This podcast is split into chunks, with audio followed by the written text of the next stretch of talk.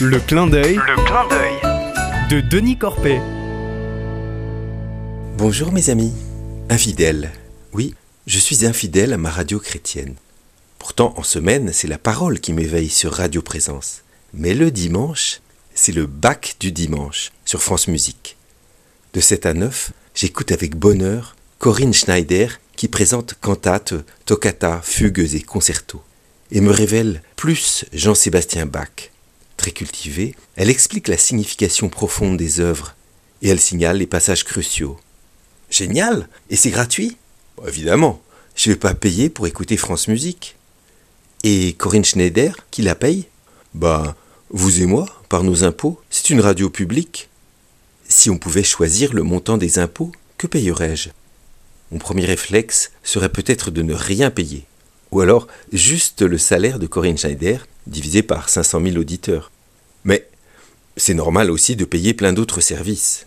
Mes poubelles sont ramassées, les rues de Toulouse sont entretenues et sécurisées. Mes petits-enfants ont des profs, de bons profs, payés par l'État, comme je le fus moi aussi. Et le jour où j'ai débarqué la tête en sang aux urgences de l'hôpital d'Ariège, je n'ai rien payé. Pourtant m'a soigné vite et bien.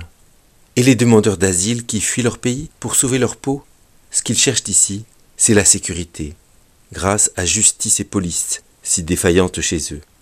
Alors, je me vois mal faire le parasite dans mon pays et dans ma ville, qui prennent soin des citoyens, même si rien n'est parfait.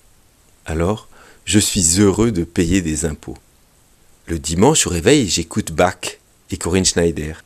Les autres jours, j'écoute Corinne Saint-Félix sur Radio Présence.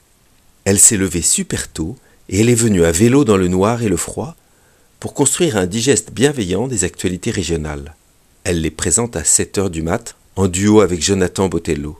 Ensuite, Timothée Rouvière prend le relais avec Vivante Église. Et puis tant de voix amies qui vont nous parler. Et d'autres qu'on n'entend pas ou très peu.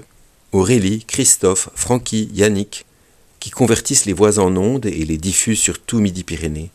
20 salariés, plus une centaine de bénévoles, comme moi. Et qui paye ces 20 salariés Eh bien vous et moi. Mais rien ne nous y oblige.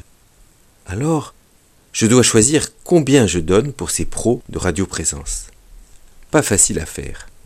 Heureusement, le radiodon m'aide à participer.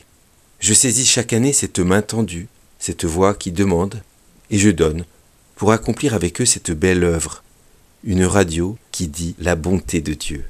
À bientôt mes amis.